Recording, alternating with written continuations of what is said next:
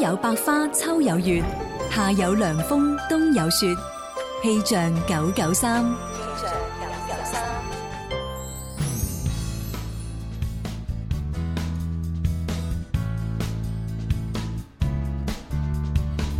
各位朋友，中午好，中午時分一齊嚟關注廣州市區嘅天氣情況。預計未來三小時內，廣州市中心城區陰天間多雲，有陣雨或者有雷陣雨，氣溫介乎於二十五到三十攝氏度之間，吹兩到三級嘅東南風，同埋六到七級嘅陣風。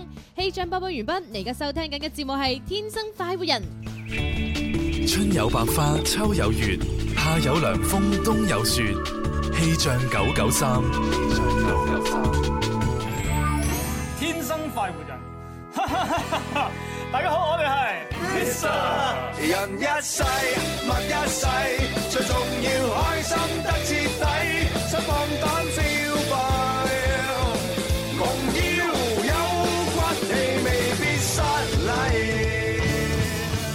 時光 不經意逝去，懷念昨天，人生走得困倦了，停下歇息，歡樂彷彿太遙遠。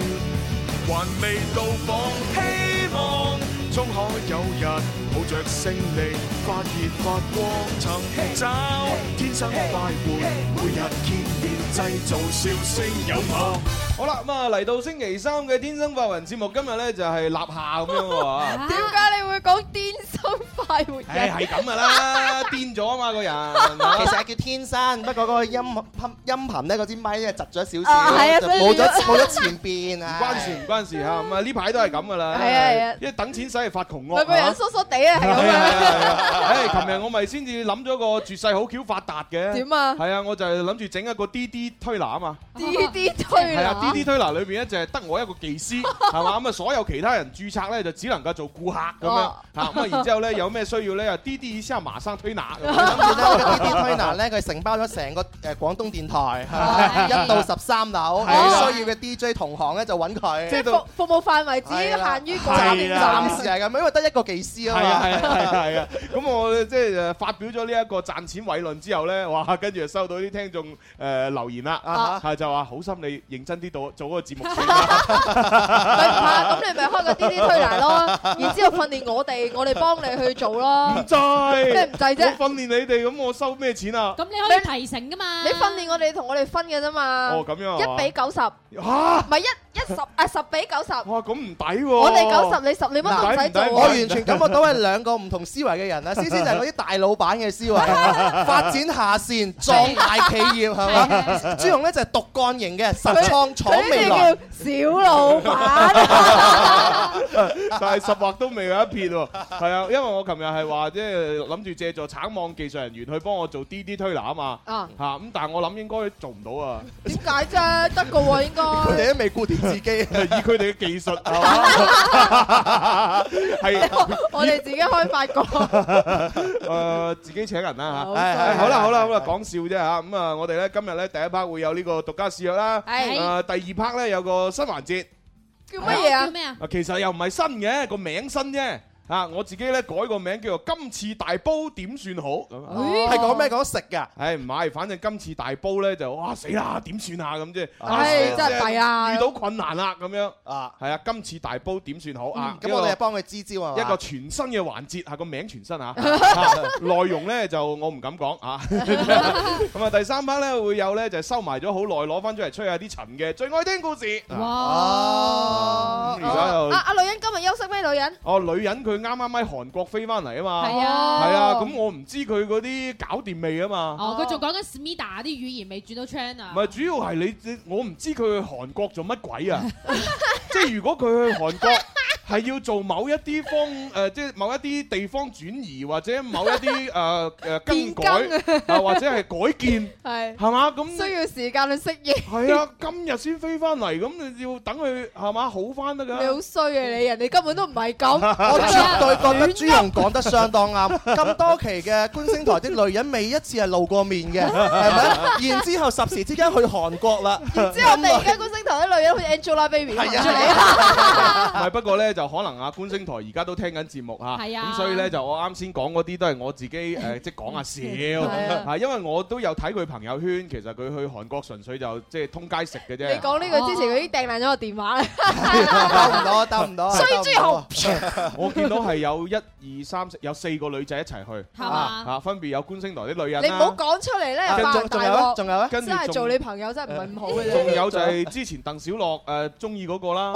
咁啊哦，跟住仲有咧就係啊觀星台啲女人嘅直接下屬啦。啊哦，跟住仲有就係我哋嘅財政司啦，財你政好司衰啊你財政司定財政司啊？啊我哋嘅誒財神爺。哦，財神財神爺爺咧，要要靚喺好多誒出誒出糧之前要趕翻嚟係啊，我同你哋講啊，要望住佢哋嘅相啊，個樣啊，翻咗嚟可能唔同咗啊。係嘛？對好啲喎。算啦，越講越遠添啊！唉我哋不如都試一係試啊！回歸回歸主題，獨家試藥。天生快活人，獨家試藥。阿 May 啊，我今晚有九點半嘅電影飛啊，我可唔可以約你？冇時間，唔約。今晚幾時得閒？後晚幾時得閒？大後日幾時得閒啊？我哋不如冇新意，唔約。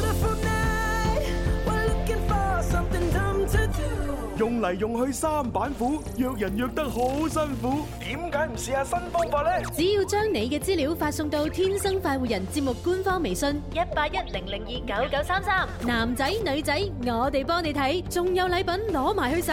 我問你約啊！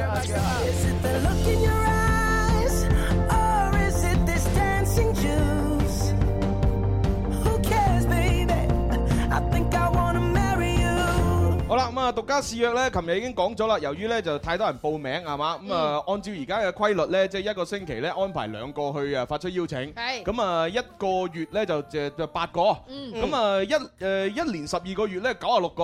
係係啦，咁啊九啊六個嘅話呢，就我計過條數啦。咁啊，我哋而家報名嘅情況係安排到二零一七年。不知何年何月得上 所愛。咁所以咧就應誒即係發出邀請嗰啲就暫時唔好報名住，咁啊就淨係報名咩咧？就係報名應約嗰啲。啊啊咁啊，琴日咧就有一個誒讀音樂專業嘅阿姨咧就發出咗約飯邀請，嗯嚇咁讀啊都音樂啊係啊！我哋睇過佢張相啊， 靚唔靚？靚唔靚？好靚，係嚇只不過咧同你同阿細碟比咧就少緊啲肉啦。哦係啦係係啊啦，係咁咁好事啊！對於某啲男嘅嚟喂唔講，係有喎，啲男中意啲瘦蜢蜢噶嘛。係啊我中意啲係即係好好勁啊，即係你中意咩好多肉，勁啊好多好多肉好。勁啊！我真係張多肉想徵詢下咁多位聽緊節目嘅男士啊，有冇人中意就係誒電燈膽、電燈柱啊？真膽 啊！喂，你你真膽即係雪梨型喎！你真係小我換一心講嘢。個講法， OK，OK 你究竟係中意攀岩定中意爬樹咧？咁發上嚟。啊啊無論點都好啦，咁啊今日咧又有一個女聽眾啊發出呢個約飯邀請啊，誒，咁啊其實呢個女聽眾咧佢係打尖嘅，嚇哎點解啊點解係咧？因為咧好點解你唔衰可以俾佢打尖嘅？冇冇辦法，因為太靚咧啦就 因為咩啊？識點啊？啊？咪主要係咁嗱，琴日咧就阿怡啊嘛，係咁阿怡咧琴日喺玩呢個獨家試藥嘅時候咧，咁啊佢有個 friend 啊一個好姊妹，嗯咁咧就喺佢隔離一齊，哦，咁佢嘅好姊妹咧就覺得咧哇喺好過癮呢個遊戲係。嗯，咁然之後咧就係咁死翳我哋，嗯啊就話喂啊俾我玩啦，我好想玩啊，咁樣哦啊盡快安排啦，咁跟住我話唔得喎，我哋安排到二零一七喎咁，嗯佢話誒哎唔好啦，俾我玩啦，嚟啊琴日佢玩嚟完，啊咁然之後我就話咁我俾你玩咗，俾你打尖有咩着數？嗯啊嚇，跟住佢真係俾着數我。啲啲推拿唔嗯，係佢佢就係將佢就係將琴日阿姨嗰啲靚相咧發咗幾張俾我，Ờ. 啊淨係咁啫咩？即係原先阿姨係冇相俾你嘅。係啊係啊哦淨淨係咁啫咩？仲有嘅，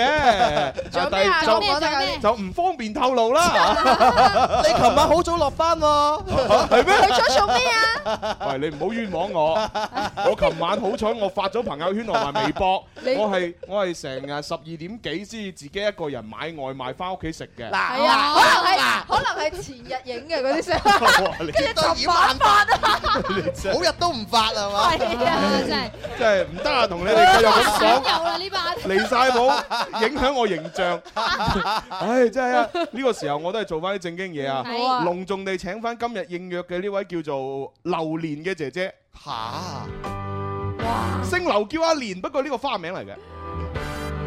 Hãy subscribe cho kênh Ghiền Mì Gõ Để không bỏ lỡ 喺呢個立夏嘅季節裏，啊唔係喺呢個立夏嘅節氣裏邊，衰咗啊，第一句就。發出約飯邀請嘅係榴嗯蓮，二十四歲，大四在校學生，兼職古箏老師，啊哎哦喜歡音樂，典型嘅吃貨，愛好街舞咁樣。啊哇！哇！榴蓮唔係個個食得落㗎喎，要識貨嘅人先食得落㗎喎。嗯好，接阿榴蓮入嚟先。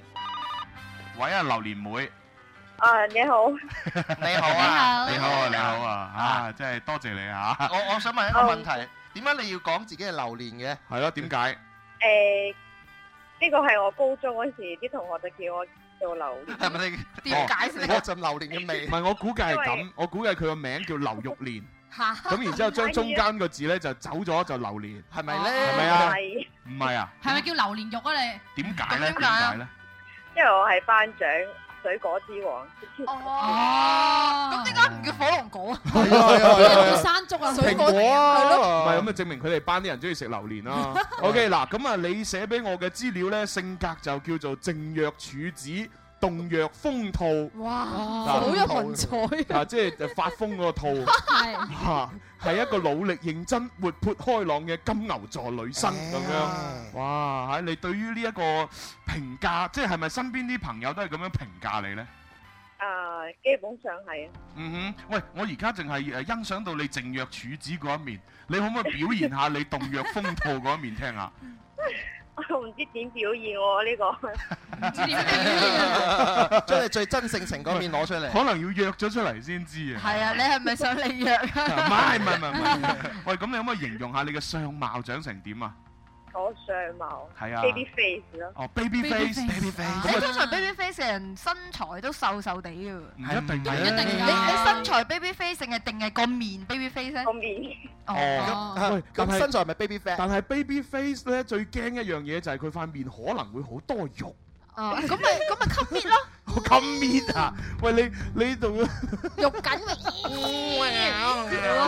你同個女仔一齊，你就搣佢塊面。係啊有金有金有金石 好多男仔中意咁做。啊係咩？係咩係啊我我我冇試過咪喎。因為你自己塊面本身都 baby face 啊嘛。 O K，好咁啊，長頭髮、短頭髮啦，長頭髮，咩黑顏色長髮，黑長 髮，哦，黑長髮髮，誒，直髮定攣髮啊？直直哦自然直，自然直啊！睇嚟一個好實在嘅女仔啊！自有黑髮，亦即係冇染頭髮係啊啦；有自然直，即係冇電髮啦。係，思思係自然攣啊㗎。你係咪講緊係你啊？ O K，咁啊誒誒誒誒身高方面，誒一米六四，九十八斤。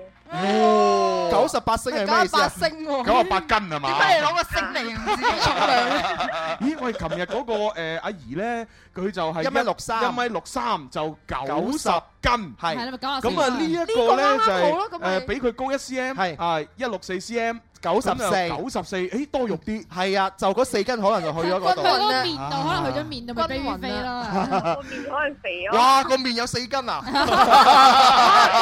個面四斤，咁隻腳咪索腿天后咯。喂，咁我見到你資料上邊咧，仲呃有你對你自己嘅描述就係責任心強，係一個堅強勇敢、簡單而温暖的女漢子喎。哇，簡單而温暖。哇！女係漢女漢子係表現在平時咧宿舍誒換換水就你換 Dạ. 係啦，嘅，呢個都有，我上去哦嘅我。啊跟住屋屋企換石油氣就係 你你抬嘅，係嘛？屋企換石油氣， 而家屋企仲要換石油氣。喂 有一啲家庭啊㗎有㗎。啊但係其實女漢子我又唔介意嘅，最緊要你平時有冇 keep 住化妝㗎？誒化淡妝咯，平時如果上台表演就會化濃。上台哦。啊哦，嗱，咩我我就接受啊到，即係因為咧，佢就算性格女漢子咧，佢只要 keep 住係平時有化啊妝，其實咧就呃誒外貌睇上去咧就唔會太 man 啦。嗯，即係係有啊，化妝嘅女仔，點都會柔情啲嘅。係啊，似水啊即係起碼識打扮啊嘛。 請你平時最喜愛嘅衣着係？誒比較運動飄飄嘅，因為我係屬於 running girl， Running girl，running girl，真係好難追嗰只噶咯喎，你跑得咁快。即係我哋而家睇嗰個 Running Man 係嘛，就係奔跑吧兄 弟同 Running Girl。奔跑吧姐姐妹妹。 喂，咁啊嗱，其實咧就琴日你喺度誒又嗌又西嘅時候咧，咁啊係嘛？ 你做咩要強調人哋呢樣嘢？又呃又細，查犀實利 查實你你同阿怡啊，即係琴日嗰個阿怡啊，做咗幾多年姊妹啊？我哋啊，大學四年咯，我大學四年同學嚟嘅，應該同宿舍啦。啊，咁不如咁咁又啦唔。同宿舍。我唔同宿舍，嗱我我有個打算係咁嘅。點啊？誒無 無係，哇！你都笑到咁 嘅因為我啫本。身我中意少少點比較低，嗱，我我係打算咁嘅，因為你哋兩個咁咁 friend 係嘛，大學同學，咁啊啊無論今次約飯成唔成功呢，咁我都打算呢送翻啲禮請物我俾哋你食哋。飯。啊哇！你又俾人打尖，跟住人哋成唔成功 我揾咗個送規律啦，女仔咧温柔咧靚咧可愛咧係有禮物㗎，係啊係 啊，好奇怪啊！ 唔係啊，男男聽眾好好 man，我都有禮物㗎。我未見過。你 你你你你唔係你因為佢覺得暫時冇人孭得 過佢。喂，OK，咁啊，不如你講下你今次想啊約飯嘅對象要求係啦，點樣嘅要？要好好食嘅 飯。好好食嘅哦。哦，佢佢誤會咗我意思，佢話即係可能佢想佢佢以為我問想食乜嘢啊其？實你知啊，玩下我哋啫，你睇哦，下。好啦，咁你講啊，你講要求。誒，就按嗰度上面講嘅咯，扎成熟人嘅比較誒大方啲嘅，咁樣食先開心咯。好嗱，我幫你補充啦嚇， 佢上邊寫嘅要求咧係咁嘅，三十歲左右嗯嘅成熟男 生，咁啊直播室裏邊有兩個 啊，我未得，啊我啊未得。 人哋話左右 啊，左右咁你你就算係廿五歲，唔係你就算廿四歲都當你左右啦。好， 我認。 O K，咁啊，誒最好呢個男生咧就要喜愛音樂嗯啊，如果係吃貨更好，啊性格要大方豪嗯爽。嗯我我一睇完呢個資料咧，就覺得好似係寫我啊。係咩我都想講啊，嗱，俾你講早咗嗱。，三十歲左右仲唔係我咩？係啊係啊咁樣豪房唔係豪成熟男豪房啊生仲唔係我咩？係啊係啊豪爽大方啊熟到爛啦。係啊跟住中意音樂，咁我音樂台噶嘛。係啊最後一個但我覺得唔係好符合寧願西神亦信跟住吃貨，咁我係吃貨啊。係啊係啊係啊咁啊性格大方豪爽，係啊。係啊係啊我對女人係好豪爽㗎。係啊係啊。上對次應約唔成功都送演唱會飛嘅。係啊你冇豪爽過俾我喎。喂， 我平時你你你你要一錢，窒晒窒晒，平平時你要錢嘅時候係問邊個攞嘅？你 講。 我冇還嘅。思思，我我教你你唔追我玩，我教真你，係我教你，攞塊鏡照照自己。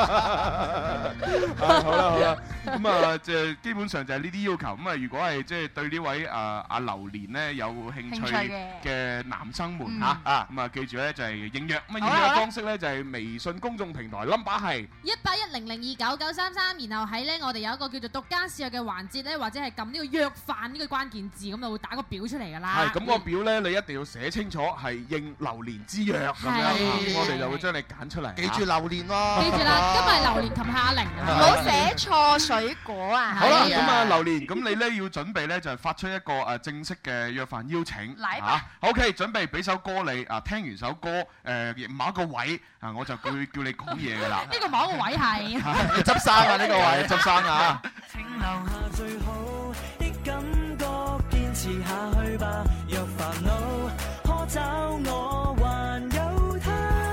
回憶好比收藏着種下，當我遐想都能念掛。花隨落那刻，一起牽手前路去吧。細流的青春可作插畫。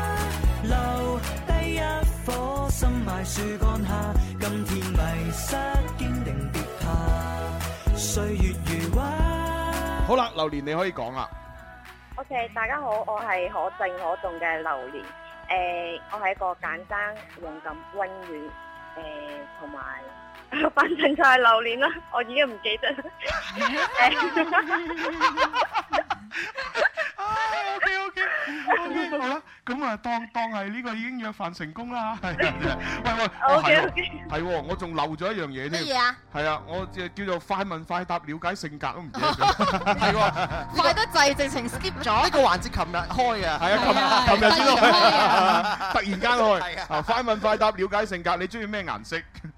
黃色。黃啊，黃色啊。 yellow，咦陽光啊，幾好啊，幾好啊，幾好係啊係啊係啊中意咩食物？啊講咩中意咩食物？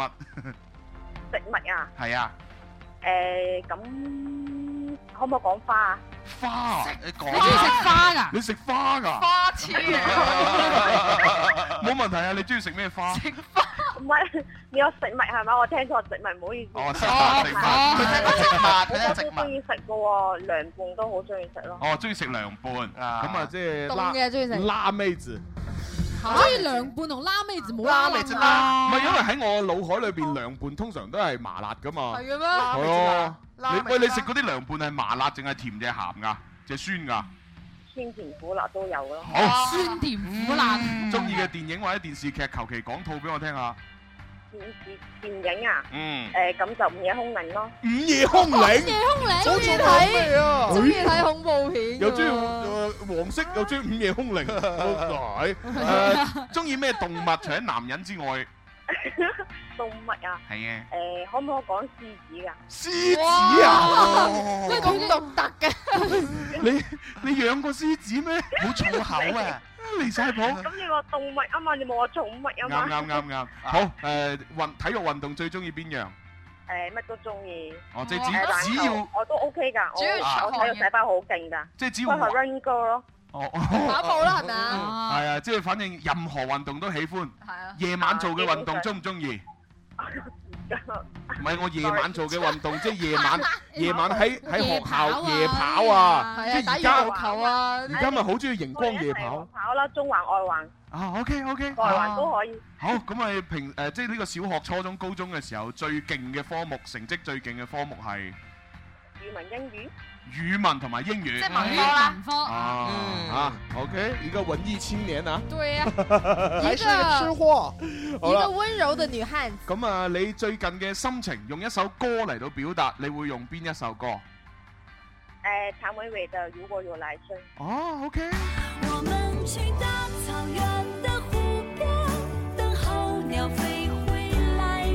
等我们都长大了，就生一个娃娃，他会自己长大远去，我们也各自远去。我给你写信，你不会回信，说好了吧，去大草原。佢都幾特別喎呢只歌嗬，係咯好聽啊哦好中意啊呢首歌，幾好聽啊！好有少女情懷啊！啊，Running Girl， 超過啦，Running OK，咁啊，今日多謝晒榴蓮你嘅電話。咁啊，下星期呢，我哋會精挑細選一啲誒、呃符合你要求嘅朋友同你通電話嘅。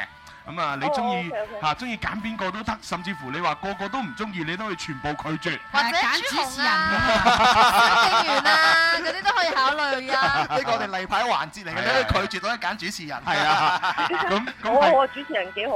哇！我懷疑你琴日死死翳我哋就係想咁 樣。 你點知嘅咧？其實就係呢個目的。喂太明顯啦嗱太明顯啦！如果你想約主持人，唔係唔得嘅，係你要好似阿怡咁咁樣。係咪唔得先？依家你你要好似阿怡咁樣係咪發你之前你講句聲得唔得先？得得得得得，你你要好似阿怡咁樣發咗張相，我嚟及下先，及 下先，及下先，及下先。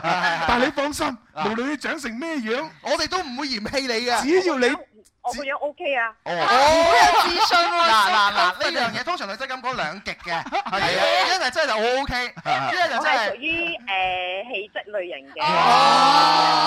哇！男人嘅死穴啦，而家男人都唔中意外貌協會噶 啦，氣質類型 真係啊！嗱，反正我講一句總結，無論你啲發內在型嘅，啊，無好似論主持人呢種。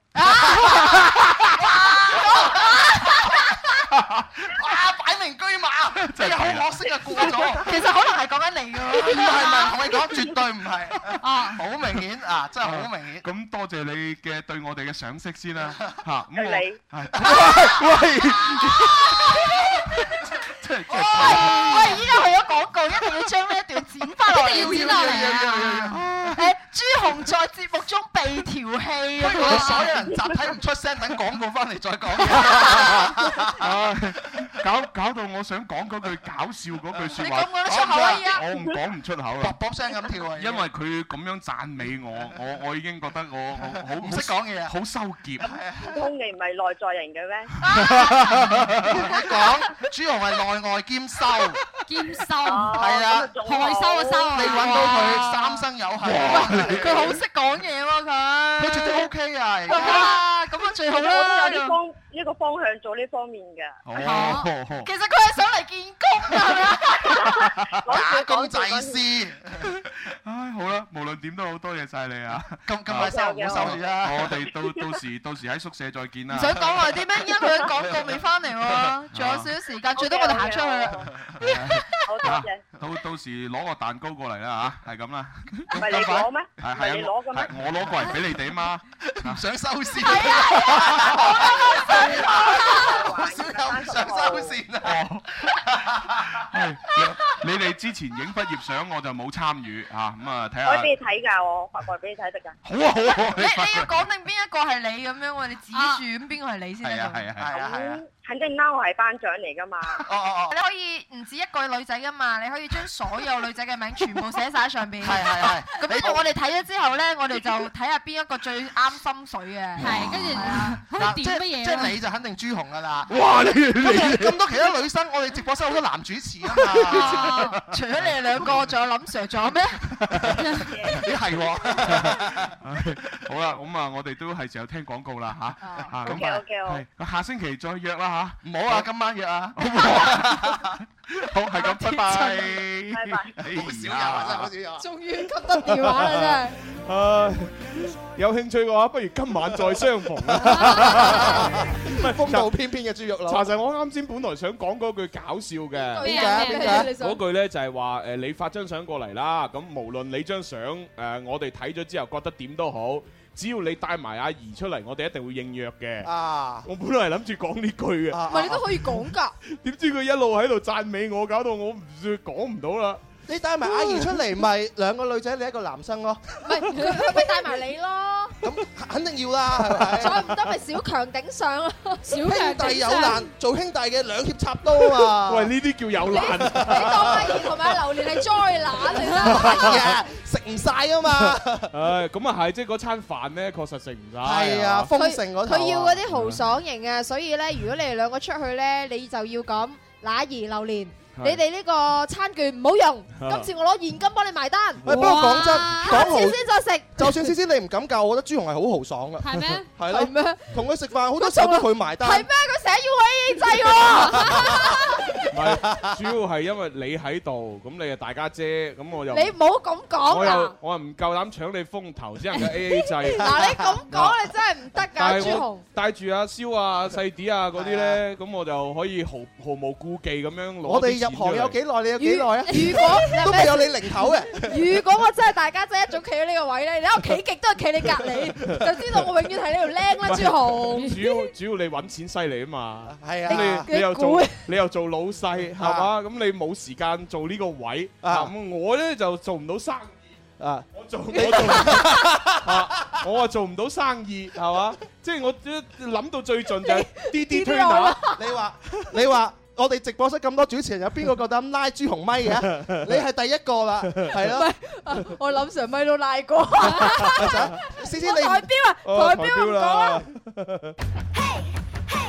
Music FM，嘿嘿，Music FM，我嘅最愛是這電台 Music FM。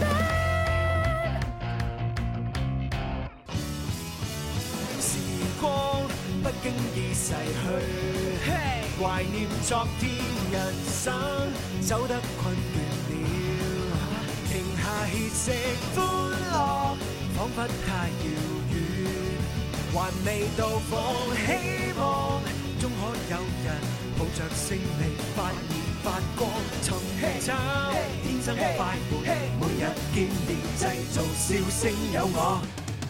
真係冇辦法啊！有時啲嘢咧整定嘅，咩嘢啊係嘛？即係啊，啱先嗰個榴蓮咧，係嘛？喺節目時間之內咧，其實即係將佢嗰個靜若處子咧表現得好好。嗯係啊，估唔到咧，一去咗廣告啊，喺廣告時間佢嗰啲動若風套啊出晒嚟，竟然調戲我哋朱紅。啊，搞到我咧諗好咗佢嗰啲搞笑嘅嗰個 get 咧講唔出咁。不如你而家講過啦，嗰啊，啲我唔講。啦，即係大家要聽咧就誒上翻網度重温啦。係啊，係啦阿榴蓮冇冇以為咧去咗廣告冇人聽得到啊！我哋有節目重温啦，誒並且會剪接一個精華版 Ờ, 放上網。微博、微信又可以聽到啊！我哋永遠估唔到就係佢喺廣告嘅時候，我哋佢嘅對象竟然係主持人。然之後， 我哋嘅標題要寫係 Dạ. 某大學生哇你榴 蓮姐你係調戲廣東廣播電視喂喂喂喂台喂知名主持人朱紅，唔係咁啊，太明 顯令啦。朱紅語塞。我哋幾時見到朱紅面紅唔識講 嘢？啱啱就見到啊！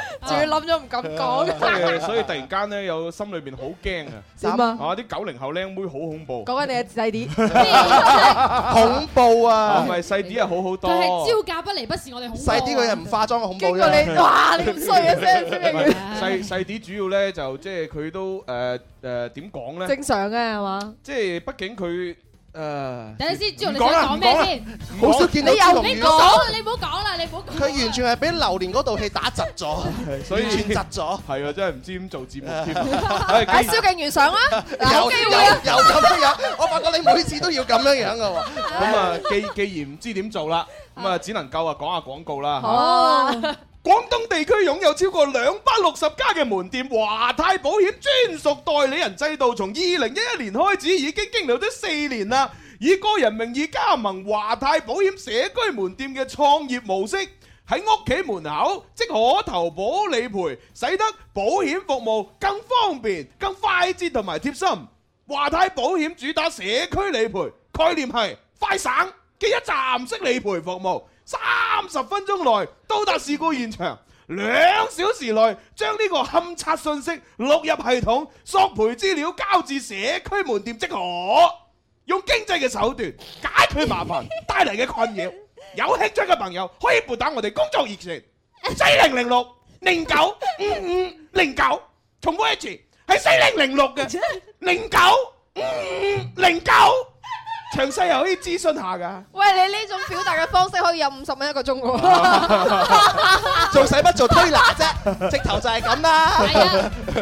四零零六零零九點啊點啊點唉啊！唉算啦，咁啊嗱，我講完啦。咁啊，細啲你講下天臂幸 Yeah 幸運一刻嘅，誒又哎可以搖一搖嗱啊呢個天臂就犀利啦，因為之前咧佢係每日咧就四次搖一搖嘅，咁啊係嗯可以攞到一百蚊嘅京東卡啦。佢而家咧從五月嘅十二到十四號呢個期間，早九點到晚九點，每一刻鐘即係每隔十五分鐘咧就可以搖一搖，攞到百元嘅呢個購物卡啦。係啊，咁百啊五元啊！百元哦，Dạ, 係啊百。元咧就係京東同埋亞馬遜嘅購物卡。係啦，咁 啊每日有十三次機會咁多嘅，咁啊哦所以即刻咧而家就上呢個 App Store 同埋各大嘅安卓應用市場咧就下載呢個天幣 A P P 啦。呢呢個可以攞三十蚊一個鐘。三蚊一個鐘。咁啊，天咧就係聽音樂個聽，啊啤咧就係口字邊一個寶貝嘅嗯貝。天啤咁咁啊，你註冊嘅時候記得要用你自己真正嘅手機號碼，因為咧到時如果你中獎，咁我哋工作人員要打電話聯繫你係啊，嘅。咁啊留咗個留嘢，咁我哋打唔到啊，唔關我哋事啊。係啊，咁你自己啊自己睇數啦。執生好啦，咁啊，跟住落嚟，我哋要開始我哋今日嘅呢一個誒，就叫做全新名稱嘅環節。呃叫做今次大煲誒點算好誒接得到喎！ 今次大煲點算好？播呢只。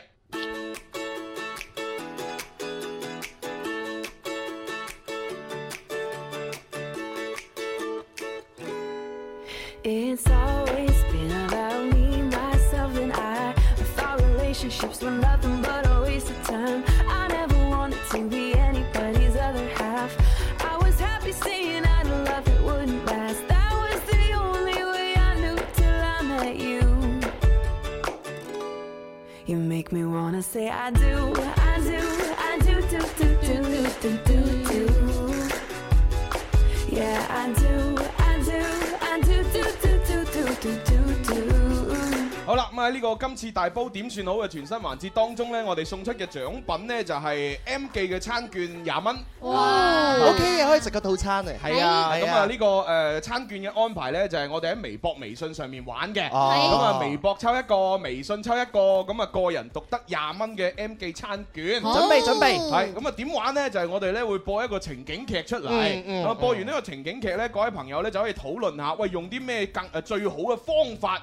或者手段去解決呢、個誒誒、大煲嘅情況咧，大煲情況即係有問題嘅哦情況即係去解決佢係啊，係咁我哋咧就會揀一啲咧就係最好嘅解決方法好嘅提供者，咁啊送廿蚊嘅 M 記餐券俾佢啊！微博嘅朋友記得要搜索「天生快活人」加關注之後呢，就喺微博裏邊留言。係啦，咁啊微信就記住呢個 number 啦，一八一零零二九九三三，快啲將你哋解決問題嘅方法發上嚟啦！係咁啊！今日我哋播呢個情景劇咧，其實真人真事， 哎係啊按照邊個啊？你邊個 à, friend 啊？唔係又其實好正常啊，因為我以前誒即係誒嘅嗰啲經歷咧，嗯哼即係咁咁豐富嘅人生長河，啊人生長河裏面發生嘅嘢，我將佢全部咧都會。經修改係嚇，即係再誒改編，咁就成為咧我哋節目播出嘅故事啦。係啊，其實播出都還算好嘅，但係經過後來朱紅嘅忍唔住講咗出嚟嘅話呢，基本上佢人生到而家冇乜朋友啊。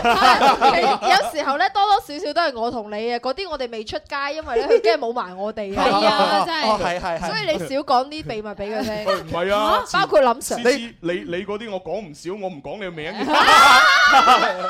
例例如上次嗰 個，好似係啊，我都叫你翻嚟多啲嘅啦。係啊你冇你喺度及住佢啊，真係啊，所以口若先知懸點解河我每日咧都 keep 住準時翻節目有原因嘅，係啊真 係誒好啦，我哋聽古仔啦，不如啊好啊，好呢啊呢個古仔咧就係一個誒被出貓嘅故事。點為之被出貓貓就出貓啊啦，即係被出貓。佢唔係主觀想出貓，哦佢係被逼夾硬被逼俾人出貓。即係點為之夾硬咧？佢射你聽下就知㗎啊啦聽下知啊啦。正所謂人生處處是考場啊！由細到大，我哋不斷參加大大小小各種類型嘅考試，有課堂小測啦、期中考、期末考、升學考、高考、英語四六級考試，甚至乎係考車牌等等。而出貓雖然喺考試當中屬於極個別嘅現象，但係萬一咁唔好彩俾你遇上，你又會點處理呢？呢一日，讀大二嘅阿勇就喺期末考試嘅考場上進退兩難。哇！遲到啦，遲到啦，快快！唉，好彩啱啱趕到。各位同學，中國古代文化常識期末考試即將開始，依家發試卷，有咩問題呢？可以隨時舉手示意。各位都已經係身經百戰㗎啦，考場紀律呢，相信大家都會好清楚。如果發現有作弊行為嘅話呢，就會被取消考試資格。請各位同學遵守考場紀律，保證考試嘅公平。唉，本書由頭到尾都睇咗三次，嘿今次冇九十五都起碼有八十五啦啩？啊，唔知會唔會考得好難呢？好啦，各位同學，考試時間係三點到五點，一共一百二十分鐘，可以開始答題啦。記得要填好姓名、班級、學號、準考證號碼。咦，啲題目好簡單啫喎，九十分應該都冇問題啦啩？時間一分一秒咁過，阿勇一直奮不疾書。大概過咗五分鐘左右，突然間佢俾幾下敲台嘅聲音打斷咗答題嘅思路。呢位同學，台面上嗰啲咩嚟㗎？誒呢啲誒呢啲係誒我啱啱寫低嘅草稿。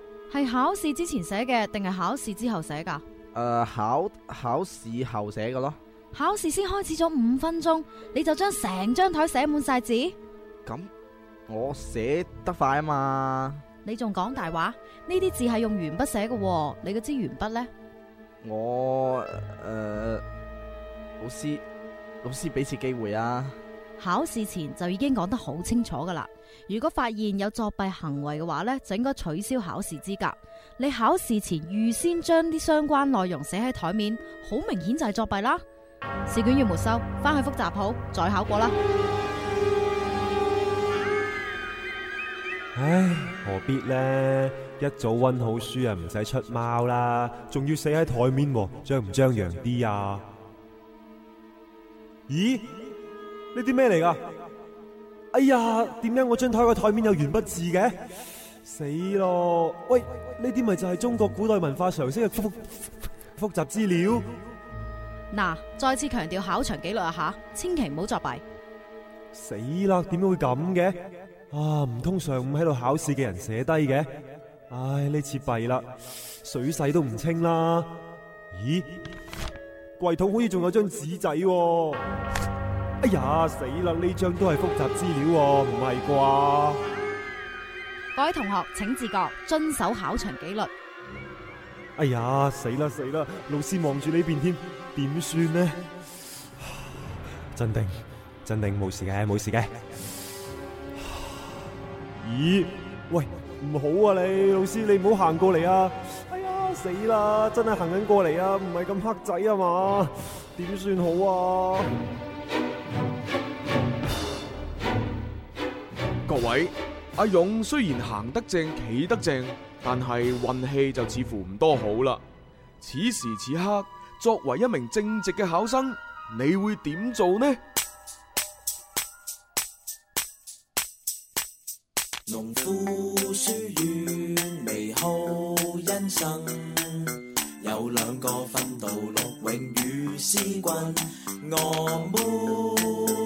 們都要努力做人，個個會考三十分。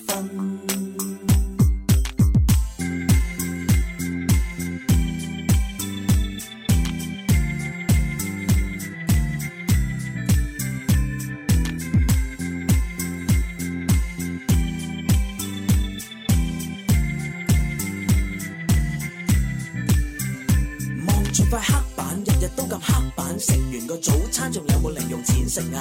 拜我堂要入叻，學下湯牛眼。點知一湯就爛，同學仔攞嚟玩，最後就攞嚟衰。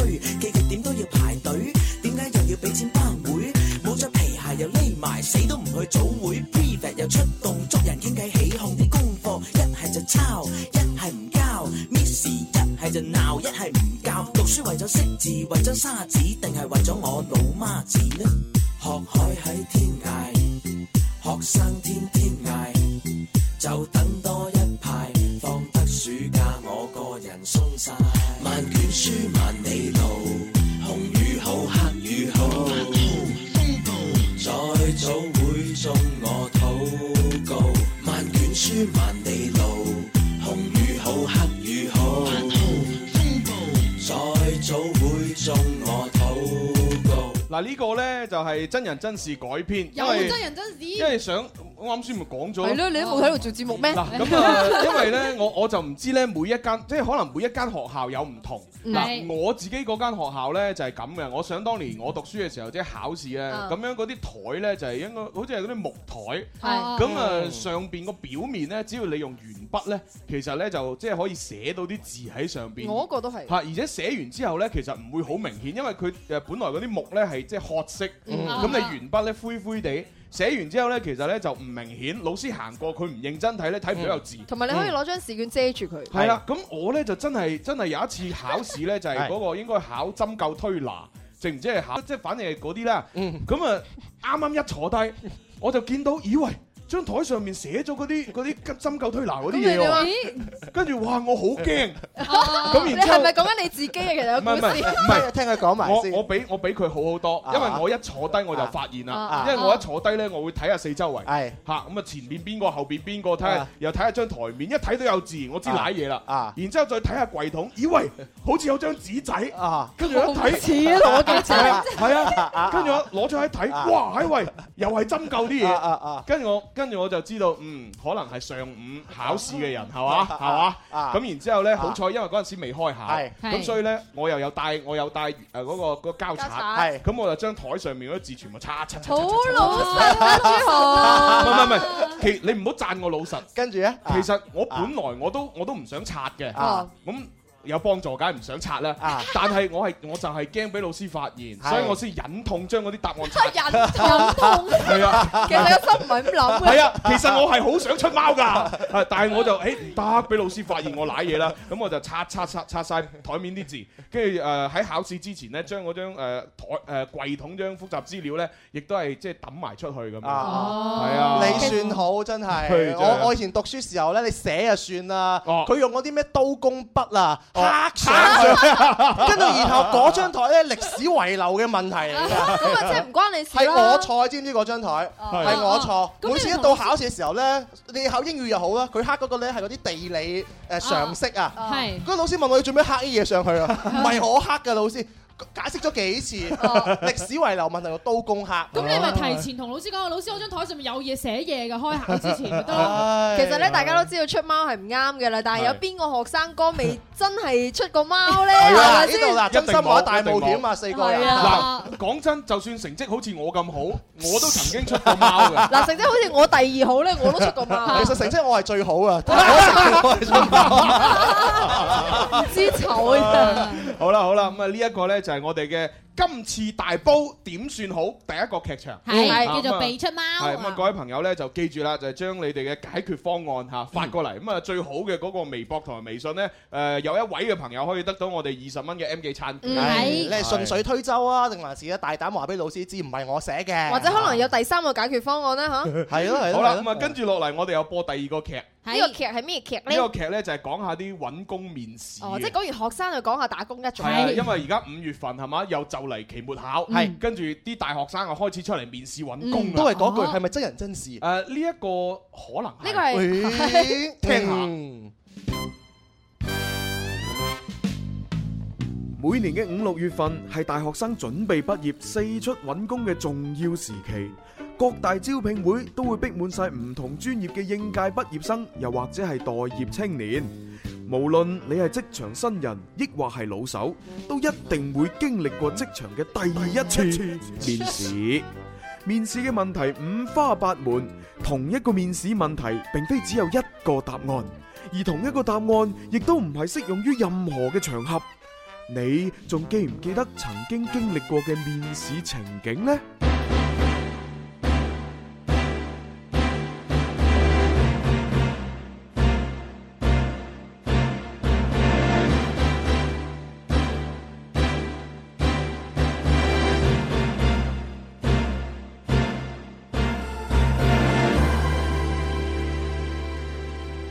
下一位，誒，你好，你好，坐啊！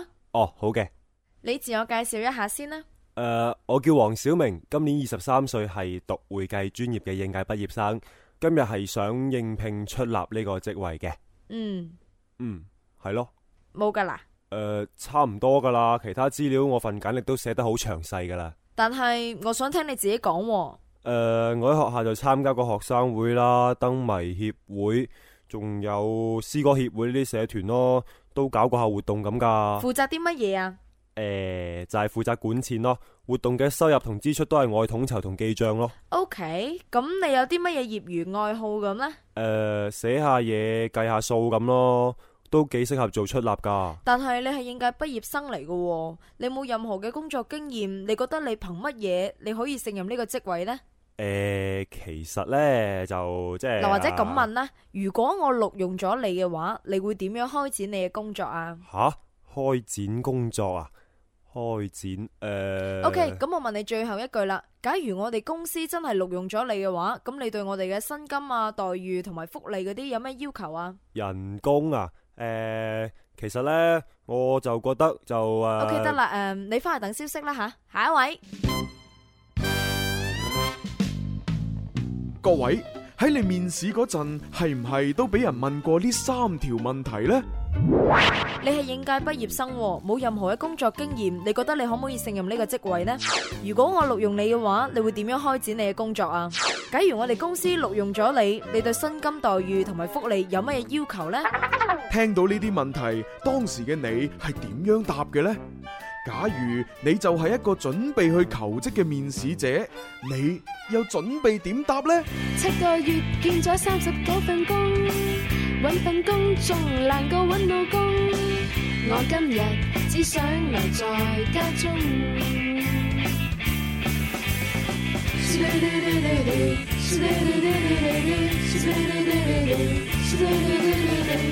見工見到入咗去東涌，點知份工要去掘山窿。我今日只想留在家中，同見同學逐個揾到工，但我仍在尋尋覓覓中，沒有人比我。更加窿，不幸正與我結伴中。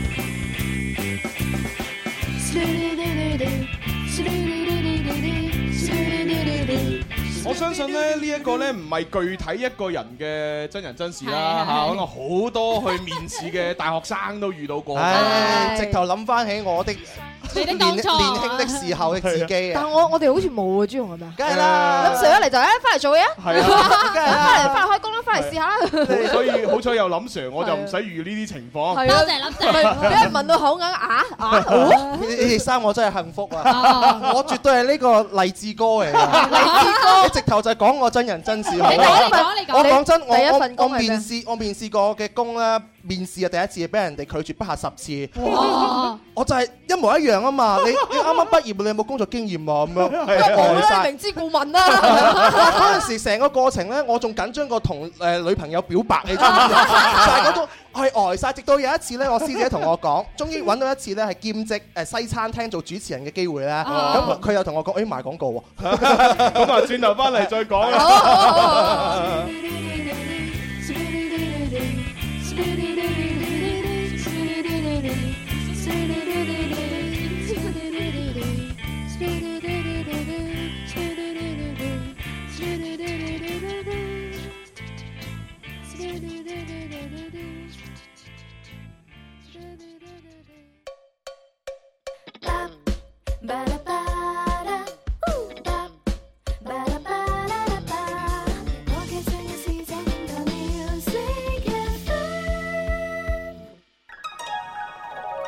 春有百花，秋有月，夏有涼風，冬有雪。氣象九九三，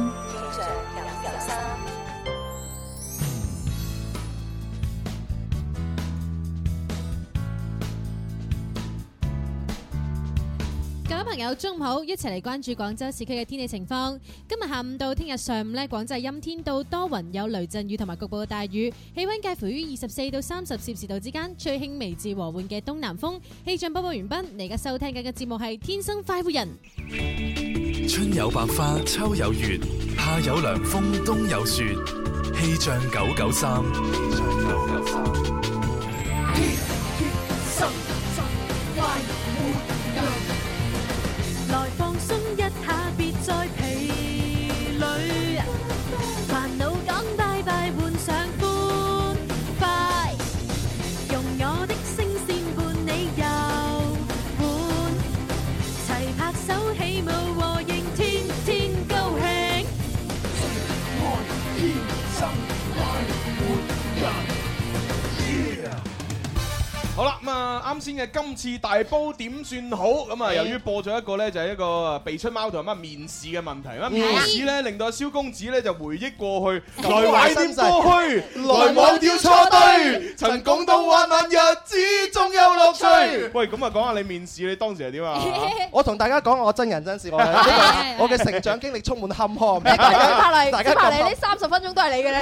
我我第一蕭公子血淚史 action。我細細個唔係細細個啦，畢業之後咧，我 好想做 DJ 啊！係我想好似阿朱紅佢哋哇好威 啊！哇我同你講，咁樣朱紅你知唔知啊？ 哦我大學嗰陣時候咧，我行過一個北京路啊哦，我就見到你同埋林 Sir 咧有個大嘅海報哦啊，係係講食神嘅，唔知食乜嘢㗎。哦哦哦嗰時我好羨慕你，好多年記前得啦咯，係啦，係零六年嘅時候哦，係啦咪，嗰陣咩？係啊。啊啱啱推出林怡請食飯嘅。唔知咧，可能係啩？唔知道嗯啊！嗰陣時我覺得好羨慕你，知唔知道啊？係嗰個立志啊，想做啊，可唔可以入電台？但係冇你冇方法、冇門路、冇比賽，咩都冇，我就曲線救國。曲線救國佢佢嗰個有嗰陣時咧，誒上下九啊，有個地下嗰啲網絡電台，即係佢哦佢喺地下，唔係因為地下，哦佢個網絡電台喺地下嘅。就好似我哋樓前咁啦係廣告公司嚟嘅，我就入去面試啊，成功咗做咩？做派傳 單，同埋咩咧？搞活動。派傳單係啊，面係啊，搞活動負責乜嘢咧？幫嗰啲主持人遞咪，遞咪哦工作人員都會做噶即係嘛打。雜啦，咩都做做啦哦做咗三日之後，佢覺得我唔好，唔識派傳單，成沓拎去派，成沓拎翻翻嚟，你派唔派傳單啦？咁樣派傳單都唔識派，就俾人哋篩咗。哦終於有一次個師姐咧誒有個活動，嗯誒缺男主持，個男主持病咗，西餐廳嘅，佢揾我去做。哦西餐廳都要主持，係啊，西餐廳唔知咩，我好開心，梗係去做啦。百五蚊現金加百五蚊餐券，做兩日。哇！誒一日百五蚊現金加百五蚊餐券，幾好啊做嗰陣時做兩日啊，幾好啊開心啊！嗰陣時係跟住去面試，師姐同我講話。你有冇主持工作經驗啊？冇啊咁樣，佢同我講話，你去到千祈唔好咁講嗯，你就話你有啊，跟住做得好唔好係另外一回事。啊！佢就話你有，然之後咧問問我嘅時候咧，我就將遞咪嗰啲工作咧就變成我拎住支咪上台， 咁都係攞咪啫，係咪先？係係啊係啊係啊，啊即係我有活動經驗啦。跟住佢嗰個西餐廳嘅老細咧，車你個褲，我記得嘅啦，你話咩車你個褲執咗啦而 家。係啦咁嘅名梗係執啦係 東湖路嗰邊嘅嚇，個老細又掰我，可能我嗰陣時夠淡定，其實好驚，真係好 驚。終於淡定有機會可以俾我做咗第一場主持，哦終於係名正言順有機會，有有經驗，係跟住再慢慢慢慢去咯，就話誒我真係有機，我有我有主持西餐廳嘅工作，西餐廳 跟住然之後再再做路演，跟住嗰啲咩 show 咩牛奶咁樣樣巡演，跟住再再去到網絡電台，先至嚟到今跟住時今日揾到錢啊，嗲嗲嗲啦！就 仲未揾到，但係我林 Sir 照住就嗒嗒嗒。啊哦原來你一早已經睇中朱紅呢個位嘅哦啦，早喺你入行之 前，你已經睇中佢北京路嗰個位，企喺林 Sir 隔離，仰慕你知唔知？所以 你就一步步咁樣逼近阿朱紅，依家終於企到佢隔離嘅男 人。啊！你睇呢個嘢幾我有絕對可以講，我係一個社會上嘅勵志歌嚟。 唉，好啦，咁啊，其其實從呢啲事例咧，都可以即係俾翻啲啊，真真係求職嘅年輕人，係係係有一啲建議。其實誒，好似啱先嗰啲一問三不知嘅問題咧，其實你係可以做到準備。係啊嗱，有啲人可能話：喂，我真係唔識喎，我點樣準備啫？我就係冇工嘅經驗。咁其實就係第一，你你其實應該係揾一啲咧，就係你嘅一啲師兄師姐係嚇，即係同你學咗同一樣專業。啊，甚至乎面試過同樣嘅一個企業，或者係同同類型企業嘅嗰啲師兄師姐，嗯你要問清楚佢喂。誒、面試嘅時候，大概我會我要注意啲咩？嗯面試官會問啲乜嘢？如果個面試官問呢個問題，我大概點樣答呢？其實係可以諮詢到嘅，甚至乎你可以問：喂，其實誒而家呢，嗱，我準備面試嘅就係呢個西餐廳嘅主持呢個位係係。咁你又做過啊？係咁其實通常呢一個行業嘅均價，個人工通常工價係幾多呢？真係啱啊啊啊係啊！咁你問問咗之後，到時面試官一問你，你就可以答：嗯，通常呢個工價都係兩三千。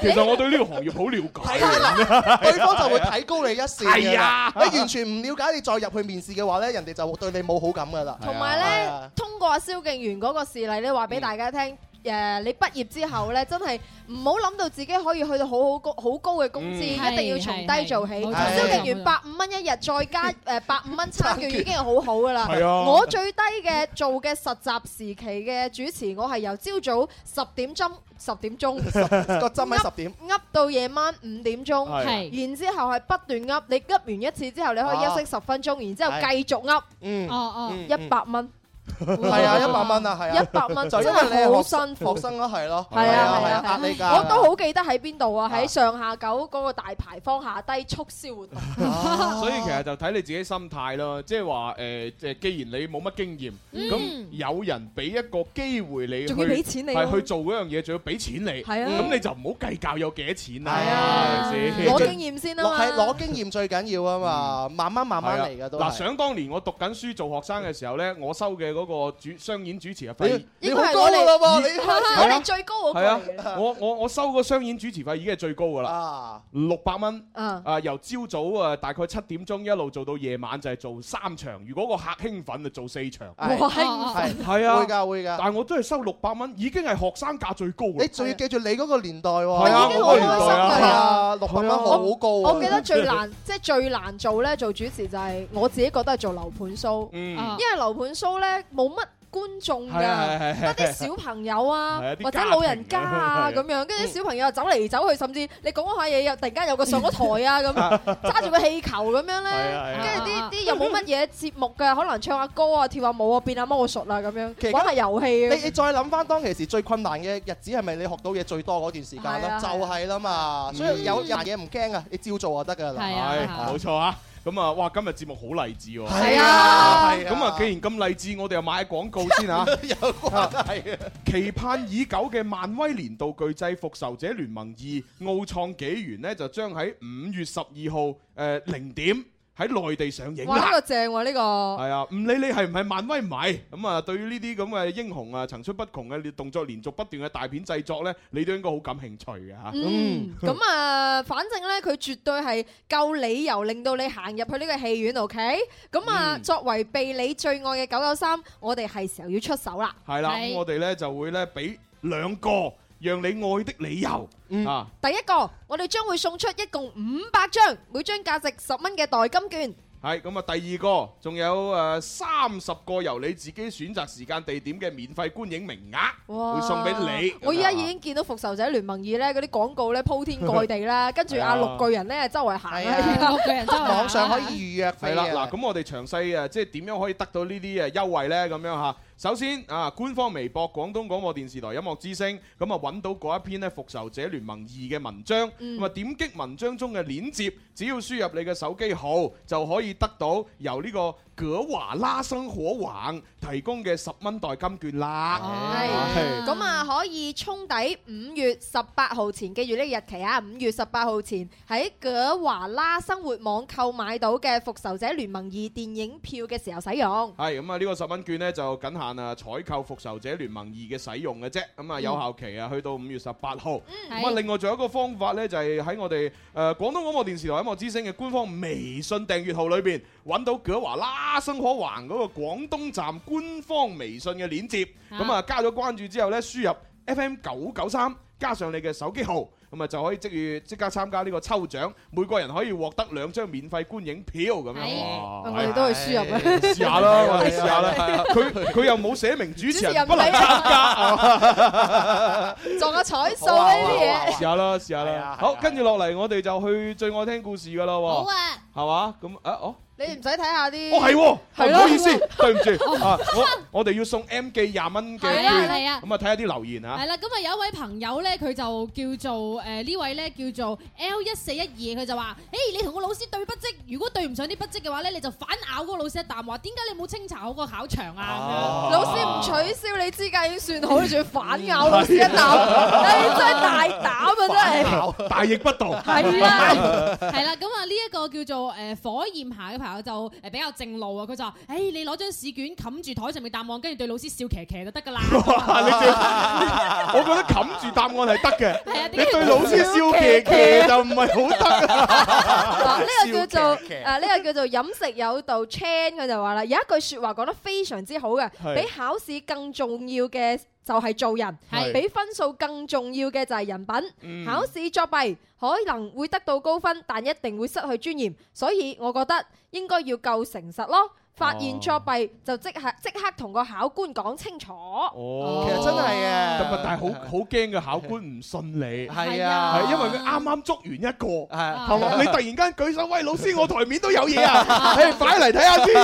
跟住咧，阿燕飛飛飛咧，阿燕飛飛飛都有發留言過嚟喎。係係係佢就話：如果老師發唔到嘅話，咪當睇唔到咯。咁如果老師睇到嘅話咧，就誒，然後個老師又唔信自己咧，就叫老師喺個抽條題嚟考自己。哦啊如點果知呢條題真係唔識做 啊嗱係佢咪？話複雜好咧，應該就冇問題嘅。哦跟住咧，呢個叫 CJ 言咧就話誒敵不動我不動，敵一動我俾佢先動，直接話同老師講話我台上有嘢咁樣。哦哦喂，呢個個張勁酸都幾搞笑啊。點啊，佢就話咧呢位考試嘅同學應該馬上咧成個人趴喺台面 即係扮到身體不適，啊就趁機用呢個身咧就擋住誒桌面上嘅紙。 呢個係唔得㗎，因為如果你一突然間趴低，老師會以為你做乜嘢， 跟住行過嚟同學，你係啊冇嘢嘛誒你係咪唔舒服啊我幫你叫校醫同學咁。呢個係無真人真事。哎你話啊你你你你冇諗又係咩？我細個讀書考試時候，有條友就寫晒佢啲答案喺張台 度。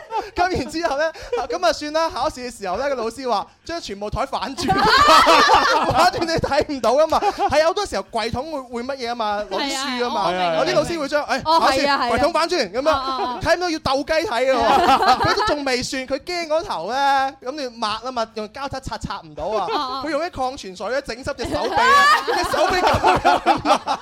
成隻手俾拖過，真係弊所地。啊咁啊有個雲雲咧，佢就話咧，我會要求誒交誒換座位啊，換位置咁樣樣啊。呢個人叫做為 愛值得，佢話唔係自己寫嘅，打死都唔好認。誒，哎哇！呢個呢個幾好喎，哦啊呢個可能都唔得嘅。點咧即係叫做小龍女，佢咧就話你應該咧馬上咧同老師講，老師我要換位咁，應該唔得啊。唔得啊應該唔得嘅係啊突然間打草換位驚做咩蛇啊呢如果係細嗰啲測驗仔咧，老師就會問你點解，嗯咁其實你就直接講就得㗎啦。咁如果係大誒考試嘅話咧，每張台同埋老師嗰個座位表都必須係要按嚴格係要求嘅，有有名嘅係啊所以有名你係有姓嘅好難去換位啦。係啊係咯係係啊咯係啊喂，跟住另外呢個咧，呢位聽咗助夫同志啊係，佢就話咧誒應該即時舉手叫老師查看監控錄像。哎誒呢個幾好啊！呢個哎 喂，但係其實講老實説話，老師都會誒唔會同你講話咁快睇監控住，因為睇監控其實好麻煩唔㗎。係我係啊我我最驚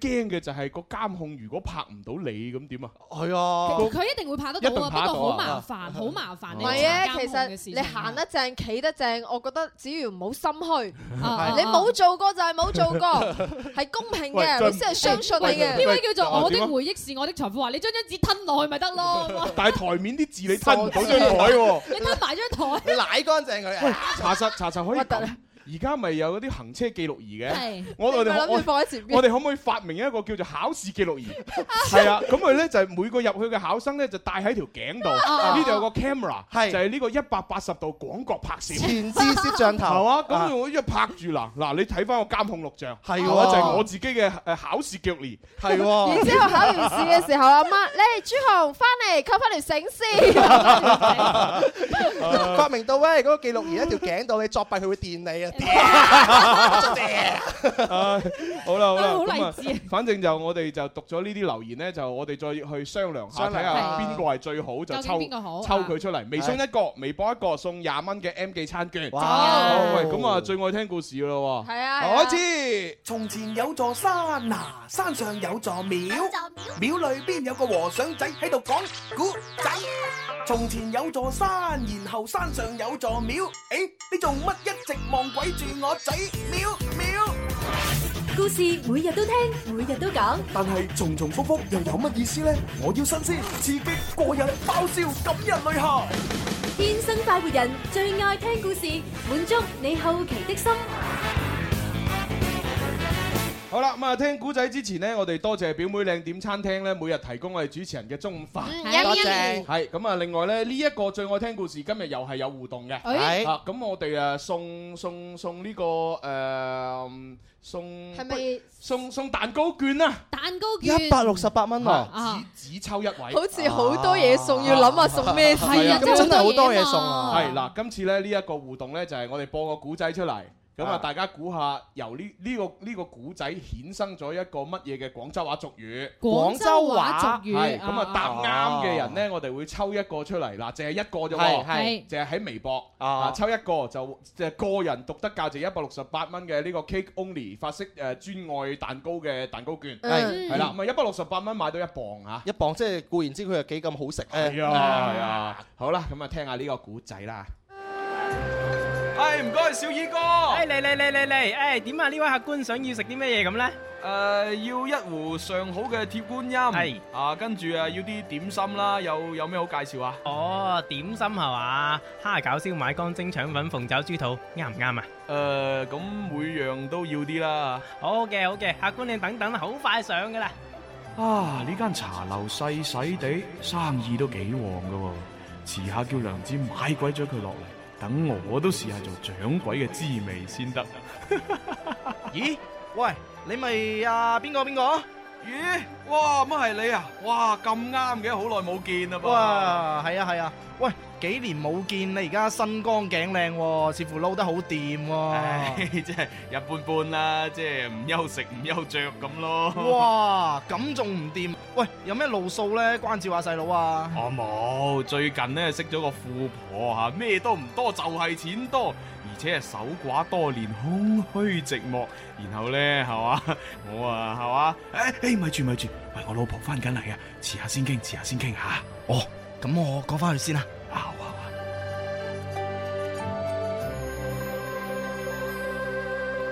相公，咦，娘子啊，你終於都到啦，好掛住你啊！嗯，點啊？啱先嗰匹布，佢肯唔肯打字俾你啊？ 邊個唔肯打俾我啊？我講價喎，從嚟都未輸過嘅。 哎呀，娘子啊，真係犀利噶啦！你個衰鬼啊，真係識得口甜舌滑嘅。點心到！呢位客官你要嘅蝦餃、燒賣、乾蒸腸粉、鳳爪、豬肚都上齊啦。好，唔該。咦，客官，你真係有孝心啦，帶埋阿娘親出嚟飲茶。嗯，而家好似你咁嘅後生仔，真係好少有噶啦。咩娘親啊？你發雞盲啊？呢個係我娘子嚟噶。吓，娘子，唔好意思喎，我真係睇唔出喎。離晒譜。嘿，娘子，唔好嬲下，呢啲咁嘅人啊，咁冇眼光，抵佢做死一世小二啊！嚟嚟嚟嚟嚟，睇下中意食啲乜？嗯嗯，叫隻糯米雞啦。聽到未啊？要糯米雞啊！哦，糯米雞啊嘛，咁你要軟啲定硬啲啊？梗係要軟啲噶啦。娘子可易入口啊嘛。哎呀，相公，你真係又細心又識得體貼嘅啫。喂，要軟啲啊，仲唔落單？ 人哋老到甩晒牙就話要食啲軟啲嘅糯米雞啫，你咁後生都要食啲咁軟嘅糯米雞，唉，呢、個世界變噶啦。各位朋友，故事講完啦，你又估唔估到呢個故事衍生咗邊一句廣州話方言呢？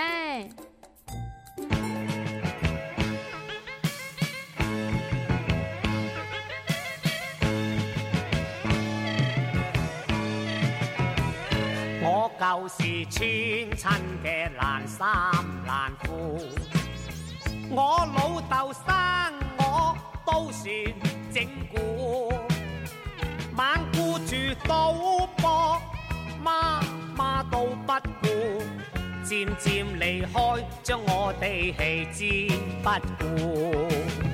我後來識啱個踏水鹽苦。買鑽石金撈都斷估，我搏命追佢，貪錢貪富，盼有日發達做紳士當堂大富，為着愛惜佢金錢維護，晚晚護花我出晒功夫。日日無辜聽佢鬧，聽他吩咐。總之有咗佢黐身，我好辛苦。我後來諗，真係要掉甩個毒婦，要決絕分開，不怕辛苦。一碗飯想法苦中苦。但願能自由自在，不求大富。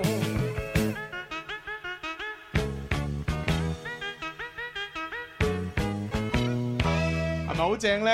啊，佢就係尹光，正到暈啊爛衫爛褲。嗱，尹光咧就六月份就嚟廣州嘅中山啊紀念台開演唱會啦。啊咁我哋提前就幫佢做宣傳。你一定要去喎，你仲堪稱廣州揾光啊！係啊，呢啲要做嘉賓噶嘛。阿爸，好辛苦啊！唉，咁啊，米雪好似係做嘉賓，係米雪啊，咁啊，佢仲寫住有神秘嘉賓，可能就係你啦。 哎呀，搞到好開心啲。係啊，通常神神秘嘉賓通常未定啊嘛。係啊係啊咁係啊嚟嚟到廣州先揾㗎嘛。係啊， 哎呀，真係好嘢應啊！該要上我哋通告啦。係啊係你哋兩個要影張合照啊！係要啊啊，要啊最好咧就當堂對 rap 你兩個。世紀大重逢。咁啊，啱先大家聽到啦，係嘛？即係一個年輕人同一個係嘛，即係上咗年紀嘅中年婦女一齊。係啦喂，其實播呢個故事，除咗俾大家估下，誒係衍生咗邊一句廣州話俗語之外啊呢，其實都好想提醒各位係係，因為今個星期日就係母親節啊嘛。冇錯哦所以你喺街上邊又好，啲朋友親戚啊、學弟又好，如果你見到一個男嘅同一個女嘅，個女嘅稍為年紀成熟啲嘅企埋一齊呢。翹住手嘅可能你唔好咁武斷咁樣就話佢係佢阿媽，千祈唔好啦。啊有可能呢，佢哋係情侶嚟嘅，或者係係或者夫婦嚟㗎。嗯係啊，我我呢個呢，就其實都已經曾經算係一個真人真事。又真人真事，今日好多真人真事啊即啦係又唔係呢個故事真人真事，而係我嘅一個誒朋，即係我嘅一個誒啊同同學。唔係你同學就係朋友㗎啦。咁點啊？我同學嘅一個師姐，係係就係曾經咧就撞過板，係嚇誒點咧？咁啊即想係講錯咗人哋啦。夠唔 夠咧？夠時間。教教夠教夠夠啊夠，唔係想當年咧好簡單嘛，就係一個年輕嘅男仔咁，好似係唔知開摩托車定係點樣咁咧就炒車，咁啊啊受咗傷啦哦，咪受傷咪送入嚟急症室啦，嗯咁啊跟住咧就誒誒有個中有個女人啊陪住佢啦，係咁啊然之後咧就誒當然啊我哋入到嚟啦，咁啊急症室嘅室嘅醫生咧啊同佢縫針啦。哦咁你知縫針啊打，即係喺縫針之前要打麻醉，打麻醉係痛噶嘛，嗯因為都未麻係係嘛，咁你吉入去梗係痛啦，係咁啊就個男仔痛到哎呀哎呀啊咁樣你啱啱啊男仔都會介意咩打支針啫咁喎。然之後咧，隔離個中年女中中年女人咧就好緊張啦。係係哎呀，醫生咧細力啲啦，佢好痛啊，你小心啲得唔得啊？咁樣 係啦，咁啊跟住咧啊呢個醫生啊賴嘢啦，誒佢就哎呀你放心啦，唉我都知道為人父 母咧就好好擔心自己小朋友嘅， 你放心冇事嘅，你出去休息下咁先跟。住點啊？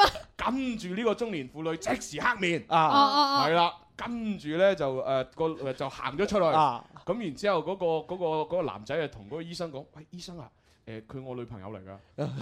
大鑊哎呀，哎當堂腳呀，軟啊係！咪腳軟？如果你係嗰個醫生，你點樣兜？係啦，你冇得兜啊！直情唔講都當冇事發生啊不如啦。又攞一個古仔，我哋下次又今次大鋪點算啊好？ 唉，所以啱啱我呢就個古仔係估我哋廣州嘅一個俗語㗎，係呢咪？呢個俗語咧，俾個 tips 大家三個字啊呼之欲出，係啊，大家知㗎啦。係啊，好啦，咁啊，既然係大家都知啦，咁我哋咧就都係誒進行一個結尾，就係話俾大家聽，下個星期一我哋要唱誒改歌詞嘅歌咧，就係每當變幻時。係啦，非常作詞人啊！今日我播呢個版本呢，就係、用誒、呃 remix 咗芬妮啦、楊千嬅同埋李若君三個女仔合唱嘅版本。嚇，好每熟當悉變嘅幻時歌啊，真係。係啊，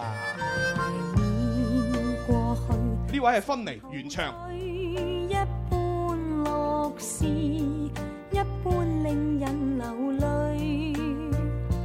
夢如人生快樂永記取，悲苦深刻藏骨髓。笑話虛，是貴暗中追隨。逝去了的都已逝去，啊啊啊啊！常見明月掛天邊，每當變幻時，便知時光去。好啦，楊千嬅準備出場，不過呢時間唔夠，我哋要交咪俾潘多拉啦。潘多拉音啊，好聽日同樣時間再玩，拜拜。拜拜。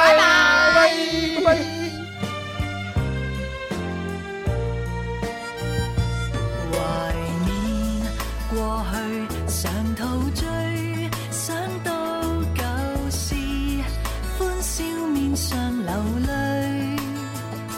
夢如人生，試問誰能料？石頭他朝成翡翠。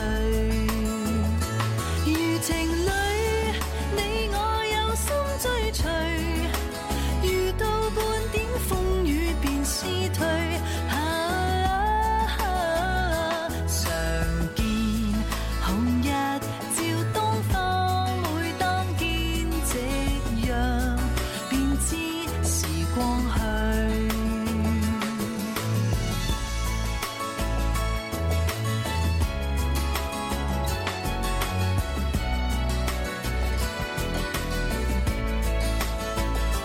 如情侶。